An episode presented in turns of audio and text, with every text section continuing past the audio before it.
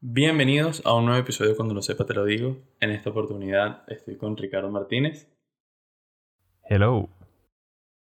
y Claudio Di Facio. Hoy vamos a hablar un poco sobre un tema interesante, algo medio, no tan nuevo, pero que no, no he visto muchos podcasts que lo discutan o que hablen sobre eso, los esports. Em, Ricardo, explica, explica qué son los esports. Bueno, los esports son, como dice la palabra, eh, deportes, pero em, el tema es que son por internet.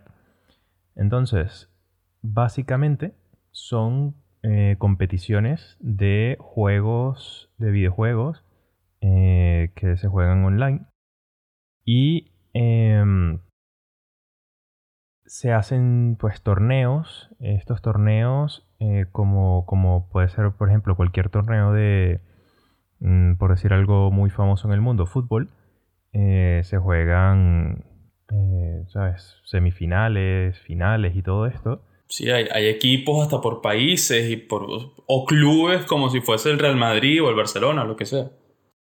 Exacto. Eh, que de hecho representan, o sea, como que ganan, representan al país y pueden jugar en, en estas en competiciones internacionales que, que nada, que son pues tanto televisadas o, o- o streameadas eh, como con público, igual que, que en una que en una competición física deportiva clásica. Sí, bueno, yo recuerdo en el 2019, ya bueno, hace tiempo, cuando Fortnite, este juego que, sabes, se hizo mega famoso en el mundo, estaba aún en, su, en su tope, estaba generando muchos views, generando mucho engagement entre la gente y realmente el juego, la gente lo disfrutaba, era muy divertido. Hicieron el mundial de Fortnite en el Arthur Ashe Stadium, que es donde se juegan las finales del US Open de tenis. Ahí se ha presentado Federer, Nadal, o sea, eh, y la cantidad de gente llenaron el estadio. Son así de grandes estos eventos. Sí, sí, sí. O sea, yo, a ver, yo sabía que eran grandes, eh, pero como que no estaba 100% consciente de la magnitud. O sea, el, el- el nivel de, de, de Sí. gente que lo está viendo online y que está presente. O sea, es una cosa... O sea, es que es, como... Hay estadios llenos, igual que, igual que un concierto. Sí, sí, totalmente. Em, ¿Dónde aparecieron los esports? ¿Cuándo empezaron? Porque cuando nosotros éramos más jóvenes, bueno, somos jóvenes, teníamos, 20 teníamos 26 años, pero cuando aún estábamos en primaria o estábamos en secundaria, los esports aún no eran algo así que eran demasiado grandes o demasiado llamativos, porque si no nos hubiésemos enganchado con eso, porque siempre nos han gustado los videojuegos. ¿No sabes más o menos cuándo empezaron? ¿Cuándo es que este boom se dio? ¿Qué- ¿O qué juego? No, no sabes. Yo tengo entendido que todo el tema como de competición grande empieza como a mediados de los 2000 en, en Corea, donde empiezan a hacer como que los primeros estadios, eh, o sea, como, sí, como estadios o especie de, de espacios grandes eh, digitales en los que había público, pero también había eh, pues alguna transmisión, pero bastante Moderado. eh, claro. También es una cosa porque, a ver, nace, nace, según lo que tengo entendido, nace en Corea, porque en Corea pues hay muchísima gente, el, como que la cultura de los videojuegos es muy grande y eh, tienes un, un internet súper rápido. sí, el internet más rápido del mundo. Justo y quería decir eso. O sea, el, el Internet, de hecho, es mucho mejor que el de Estados Unidos. Em, entonces, como que todos estos factores contribuyeron a, a este inicio allí en Corea y em, el juego que, con el que empezaron en, en estos estadios en Corea era StarCraft. No lo conozco. No, es como un juego de... sea de estrategia, puede ser un juego de como estrategia en tiempo real, que tienes tu equipo contra el otro y tienes que pelear y tratar de conseguir un objetivo, obviamente. Eh, sí, es un, o sea, es un juego de, de estrategia en, en tiempo real. Y, o sea, a ver, básicamente como, como todos los, o sea, como puede ser League of Legends, pero, pero un poco más básico. Que es el juego más grande del mundo. Sí, un juego enorme. Sí. Pero sí, es, o sea, es como mucho más básico, mucho más de... em, tengo entendido que no estás como que tú físicamente eh, como jugador, sino que eres como que el, el que organiza el, eh, tu tablero de juego. O sea, como puede Una ser, especie de ajedrez, puede ser. Como puede ser un ajedrez o, o un juego, hay un juego de estos, eh, un juego de mesa que se llama Estratego. También puede ser como un estratego o igual como un eh, Risk. ¿Sabes? Que tú, tú estás controlando todo, tienes tu estrategia, tienes tu, tu- tus personajes con tus puntos y tus cosas, y ahí vas tú pues montando tu, tu manera de, de, de llevar a tu, a tu equipo para, para ganar. Es muy interesante todo esto de, los esports porque sé que ahora muchas empresas, las empresas que bueno, se encargan de desarrollar videojuegos, tratan que sus juegos, los proyectos que ellos sacan, que sean compatibles con el formato de esport, que generen una competencia para que mucha gente se pueda conectar y bueno, ellos puedan ganar más dinero. ¿Qué pasa aquí? Las empresas son las que hacen el juego, hacen la competencia, entregan los premios, entonces ellos como que pagan y se dan el vuelto.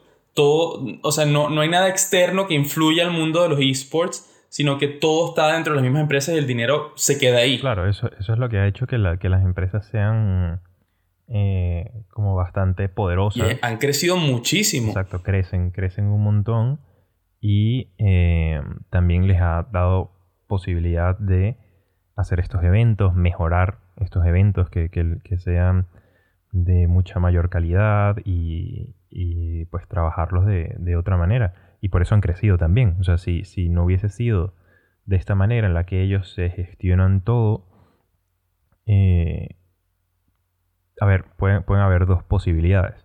Una, que alguien más se haya dado cuenta del potencial de esto y lo haya eh, trabajado, o que ellos hayan, o sea, lo, lo hayan hecho como lo hicieron internamente, pero que hubiesen tardado mucho más en, en salir precisamente porque sí, hay unas empresas que eran grandes, pero hay otras que no. O sea, hay otras que eran muy, muy pequeñas. Depende de repente del juego que saques. Si tu juego es un un juego increíble que a la gente le gusta, no importa de qué se trate, crece muchísimo de una vez. Bueno, si es que los de los de League of Legends, eh, ellos estaban en el mundo en general, pues bastante, bastante potente, pero, pero investigué que no fue hasta el 2012 que ellos sacan el juego en, en Corea, disponible para Corea. Y claro, Corea es un mercado bastante complicado porque Corea sí tienen, tienen mucho- muchos fans de, de los videojuegos, pero tiene, o sea, como que tiene que gustar mucho y tiene que, tiene que pegar. O sea, eh, es, es como difícil entrar, al igual que, por ejemplo, es difícil entrar en, en el mercado del, del cine de, en China. Es lo mismo. O sea, en, en China es súper difícil estrenar películas, eh, por ejemplo, de, eh, de Hollywood, eh, aparte de, de las restricciones y la política y todo esto, em, porque el mercado es, es más complicado, están acostumbrados a otras cosas. Entonces, eh, pues el mercado coreano cuesta. Sí, y imagino que el juego tiene que pegar, o sea, Exacto. Entonces, si no pega, eh, se van. O sea, se, es como adiós a, a todo esto. ok, ok, entiendo. Y entonces cuando ellos estrenan, eh, cuando ellos estrenan en, el 2012 el, juego, eh, que tenían muchísimo miedo a ver si, el juego iba a pegar o no iba a pegar, y, con ese mercado tan importante, eh, lo que pasa es que el juego más popular que estaba en número uno llevaba cuatro años existiendo. O sea, ya había, ¿sabes?, recorrido un buen camino. Entonces no era un juego súper nuevo ni nada, sino que lleva cuatro años existiendo. Em, y a los seis días lograron posicionarse en número uno. Y después por mucho tiempo no bajaron. O sea, fue una cosa bastante rápida, pero que fueron unos seis días esa estresante. ¿Y siguen? No, tengo entendido que no, que no siguen de, de número uno, pero, pero estuvieron un buen tiempo. Pero a nivel mundial, League of Legends es, es el videojuego más visto más, mm, en cuanto a competitivo, el que más se juega, el que más se ve. Em, yo admito que nunca lo he jugado, pero sí me he pegado con otros juegos muchísimo y de llegar al punto de, gastar dinero dentro del juego como para competir y para hacer unas cosas. Obviamente mi nivel de habilidad no es lo suficientemente bueno como para ganar, pero igual lo intento porque el juego me encanta e imagino que eso pasa mucho en otros lados. Sí, sí, sí, sí. O sea, eso, eso pasará eh, en, todas partes. De hecho, eh, los la, gente pues gasta, gasta bastante dinero eh, comprando, por ejemplo, en, League of Legends, que sí, skins y todo eso. Y, no solo en eso, eh, también hay gente que ahora invierte su dinero en practicar, en comprar un mejor internet, una mejor computadora, una mejor consola, contratar un coach que te enseñe a jugar mejor para poder participar. Lo vi mucho, lo que mencioné antes en el Mundial de, de Fortnite. Escucha esto era un, chico argentino, 12, 13 años, que tuvo que pedir un permiso especial para poder entrar a la competición porque era menor de edad. Claro. Que quedó de tercero o cuarto lugar y se llevó un millón de dólares a los 13 años. Y eso es que sus padres lo alentaron mucho a que jugara, que entrenara, vieron que tenía potencial y lo dejaron viajar, lo mandaron a Estados Unidos y, y ganó la competencia. Entonces ahora existen muchos equipos. Uno que eh, recuerdo el nombre es Tribe Gaming. Ellos son especialistas en juegos de, de móvil, de teléfonos celulares. Juegan Call of Duty, juegan otros juegos. Y ellos tienen como un, una sección de desarrollo de jugadores en donde identifican talentos en Internet, porque ahora como todo el mundo tiene Twitch, que puedes eh, hacer stream de tu juego, todo el mundo tiene un canal de YouTube que puedes montar tus videos jugando. Ellos identifican jugadores y dicen, mira, este, este jugador está bueno. Si lo agarramos, si lo firmamos, lo podemos llevar al equipo mayor y si ganamos una competencia, el equipo entero, Tribe Gaming, se lleva una gran ganancia. Y eso es un, negocio que está explotando mucho ahora, eh, más que todo en Europa, en Europa y en Asia. Tanto así, tanto, tanto así, que hasta equipos de deportes profesionales, como no sé, el Real Madrid o el Paris Saint Germain, tienen su sección de esports porque saben la cantidad de dinero que se mueve dentro de ese mundo.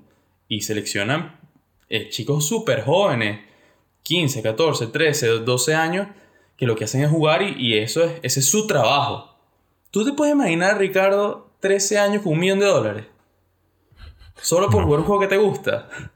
Es una locura. Eso es una locura. A ver, son, son, muchas horas. o sea, es, literalmente igual que. Que puede ser, no sé, eh, Messi yéndose a, Barcelona. Eh, no sé con qué edad se fue, pero era súper joven. Eh, ¿Sabes? o sea, es lo mismo. La diferencia es que puedes tener una, o sea, un acceso mucho más rápido a todo esto y, a, Porque es por internet. O sea, puedes, puedes, claro, pero puedes ganar mucho más rápido. O sea, si tú eres bueno y entrenas todo el tiempo, pues, o sea, eso, o sea, con 13 años puedes ganar un millón de dólares. Lo cual me parece una locura. Sí, o sea, cuando lo entrevistaron, no recuerdo el nombre, creo que su nombre de juego entre el juego era Rey. R-E-Y, creo. No, no estoy seguro. Lo entrevistaron y le preguntaron cuánto tiempo o cuántas horas diarias le dedicas a jugar. Y él decía entre 8 y 9 horas. Claro, que, es lo mismo que, que ¿sabes? Que, para aprender un instrumento, hacer un deporte, exacto, exacto, aprender un idioma, o sea... Es una, o sea, es desarrollar una habilidad y si en la actualidad existe la posibilidad de tú desarrollar esa habilidad que la tienes, pues, ¿por qué no? ¿Crees que con esta edad que tenemos ahora podríamos empezar desde cero y llegar a ese nivel? Yo creo que no. Yo, yo ver, creo yo- que no. Yo creo que no, pero porque yo soy malísimo en todo esto. Eh, yo también. yo también. Soy demasiado malo. Y eso que juego Soy mucho. malísimo. Tengo varios juegos en mi, en mi teléfono. No, y, yo no juego nada. y de verdad que no, no puedo. No puedo, no puedo. Pero sí lo, sí lo he intentado, como, como dije antes. Y, y es algo que, que me llama mucho la atención porque yo sigo a, a muchos creadores en, en YouTube que son de juegos, porque yo, quiero, yo también quiero ser bueno dentro de mi juego. Y, y de verdad se nota que, el- que le ponen una cantidad de horas absurda, absurda a, a jugar. Sí, sí, sí, sí. Eh, a ver, yo soy. Yo, yo lo único que soy jugador es de. de Nintendo. O sea, yo puedo jugar Sí. cosas de Nintendo y, y- y me va bien, pero ya está. O sea, de resto, Ah, los bien. juegos no. Pero, pero espera, o sea, de Nintendo hechos por Nintendo. O sea, juegos de Nintendo, no jugar en, en una consola. Sí, Mario. Exacto, Mario, tipo todos los Mario. eh, ¿Sabes? Este tipo de cosas así que. Que Mario te, Kart. divierte- te diviertes y ya está. Mario Party. requiere un, un nada Sí, especial. un no de skill demasiado exagerado. Sí, sí, no requiere habilidades. O sea, ya, cua- ya cuando son habilidades y, y- y cosas, es y que no, o sea, no. No, no. Hay, que pensar, hay que pensar mucho. No, no, no. Déjalo así. Déjalo así. Eh, Es que no, no sé, o sea, como que no, no, no, me, no me divierten tanto. O sea, eh, es Oye, que yo sí. Hasta, Yo sí. eh, Zelda. No, no me Ah, hables de Zelda. No, yo me ponía, yo me ponía a, a correr por ahí y tal y ya está, pero no. No, no me hables de Zelda. Yo Mm. Zelda, Mm. el último Zelda, le metí, sin mentirte, creo que 150 horas jugando ese juego. Wow. Yo también soy un obsesionado y trato de Sí, buscar sí, todo totalmente. dentro del juego, todas las misiones, todo, a otro juego que se llama Hollow Knight. Esto ya es fuera de lo competitivo, es hablando de videojuegos como tal. Eh, es un juego que me encanta, que lo jugué en, en Nintendo. Le metí 80 horas a ese juego. Coño. 80 horas le metí a ese juego. Y no lo he pasado todavía. Ay, no, sé, no sé si podemos decir eh, palabras eh, groserías en, en el podcast. Sí, sí podemos. Tratamos que, tratamos que no, pero sí podemos. Em, bueno, Pero yo creo que... Monetizan.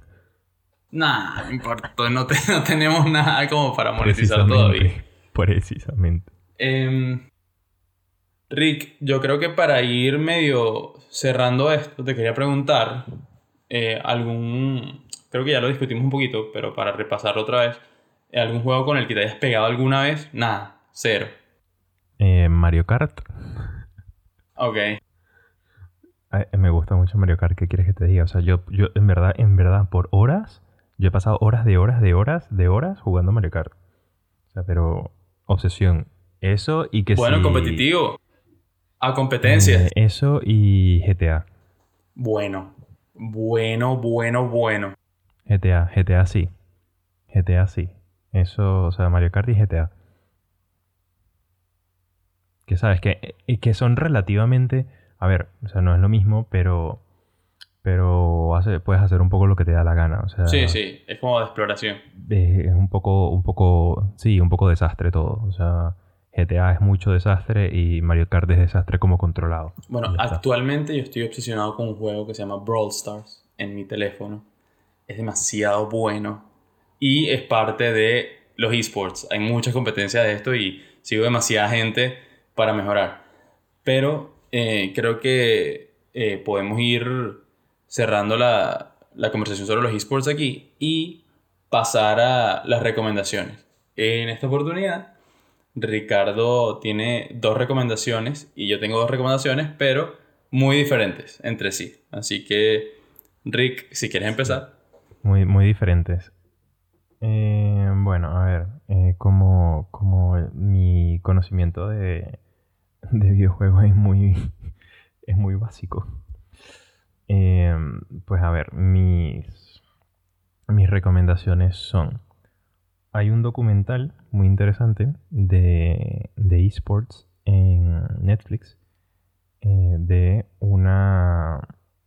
Hay, o sea, hay una empresa que se llama Vox Media y esa empresa Vox Media creó eh, Explained. Entonces en Explained te explican diferentes cosas como por ejemplo este capítulo que son unos 20 minutos eh, te explican cómo funcionan los esports y te meten un poquito en el mundo. O sea, son como esos 20 minutos en los que entiendes cómo funciona.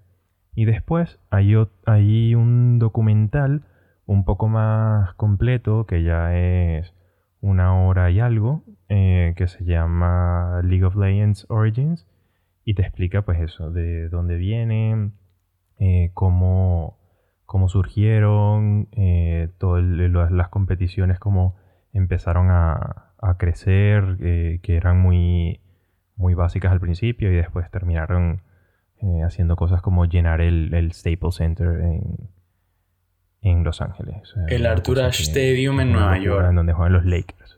sí, el Arthur Ashe Stadium en Nueva York. O sea, locura. Yo quiero recomendar dos juegos. Son dos juegos de, de móvil, de teléfonos celulares, que son parte del mundo competitivo. El primero, ya lo mencioné, es Brawl Stars. Es un juego de modos de juego 3x3. Tienes el que un modo de juego es el que captura más gemas, otro es el que tiene más, más kills, otro es el que mete tres goles porque es como de fútbol, es, es, muy divertido y de verdad el juego está muy bien hecho, es de una compañía, si no me equivoco, finlandesa que se llama Supercell, muy buen juego. Y el otro que quisiera recomendar es Call of Duty Mobile.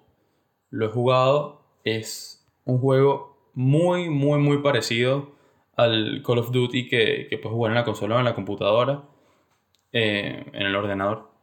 Y, y ¿cómo se llama? Tienes los mapas clásicos, tienes los mapas nuevos, tienes todos los modos de juego y es súper smooth, corre perfecto en cualquier dispositivo. Así que eso es lo que yo quiero mencionar. Bueno, ahora que lo mencionas, yo sí que ese también lo he jugado bastante y... Es bueno. No tan obsesivo, no tan obsesivo, pero, pero sí, sí lo he jugado considerablemente. Pero es bueno, es muy bueno. Es bueno. Y nada, eh, queremos recordarles que, que, bueno, que se suscriban en YouTube, nos busquen en Spotify, es muy importante para nosotros. Tenemos nuestra lista de recomendación, recomendaciones musicales que los últimos episodios no los hemos tocado mucho, el tema de la música. Vamos a tratar de, de volver a eso en, en otra oportunidad. Y Em, yo quisiera también medio hacer promo de una playlist que creé en Spotify en conjunto con Ricardo, que él hizo el arte y me ayudó a, con muchas canciones de rock progresivo. Somos amantes de ese género. Y, y bueno, para ver si, si la disfrutan y si la disfrutan la sigan. Está, está interesante, está muy interesante. Sí, no, traté de no repetir nada y conseguir bandas eh, poco conocidas y mezclarlas con las conocidas para que se hiciera, se hiciera a un mix bueno. Sí, sí, hay un poquito de todo. Y bueno, también nos pueden conseguir en Anchor, en Google Podcast y en otras plataformas. Todo va a estar en la descripción del video y en la descripción de Anchor. Y en Instagram en cuando guion bajo lo sepa. Yo creo que aquí lo dejamos. Peace out. Muchas gracias. Bye.